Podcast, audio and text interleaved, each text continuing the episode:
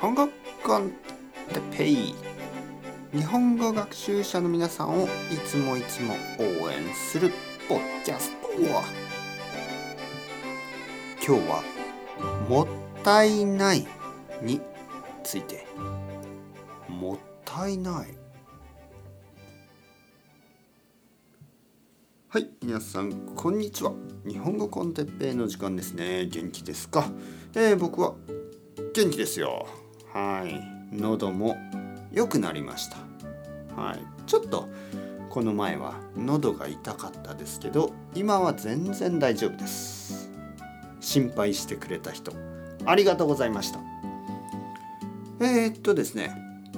今日はもったいないについて話したいと思います。もったいない。もったいないというのはまだうんなんか使えるものを捨ててしまったりそれとも例えば食べ物だったら、えー、食べる前に捨ててしまったりそういうことです。例えば今夏ですね。夏。夏に果物とか肉とか魚とか、えー、野菜とかまあ全てですね。全ての食べ物がすぐに悪くなってしまいます。えー、例えば昨日ですね。昨日野菜がちょっと腐ってました。えー、ブロッコリーですね。ブロッコリーを買っていたけど何日かまあでも1週間ぐらい前に買ったブロッコリーですね。冷蔵庫の中で悪くなってました。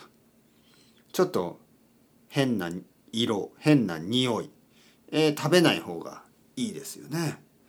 そして僕はそれを捨てなければいけなかった、ね、捨てたくないけど、まあ、食べるわけにはいかない。食べられませんから捨てなければいけない。でその時に思いましたね。ああもったいない。もったいないというのはまず一つお金がもったいないですよね。お金を出してブロッコリーを買ったけど食べなかった。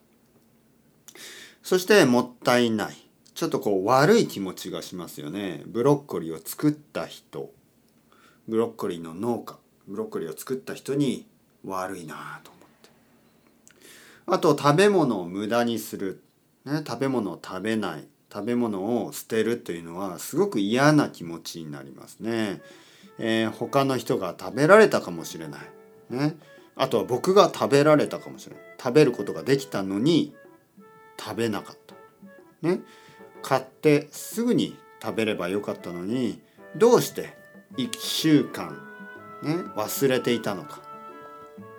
いろいろなことを考えるとすごく嫌な気持ち悪い気持ちになりますそういう時にああもったいない例えば服を買ってですね服を買って全然着ない、ね、全然着ないそれはもったいない。靴をは靴を買って靴を履かない、ね、使わない。もったいないでしょ？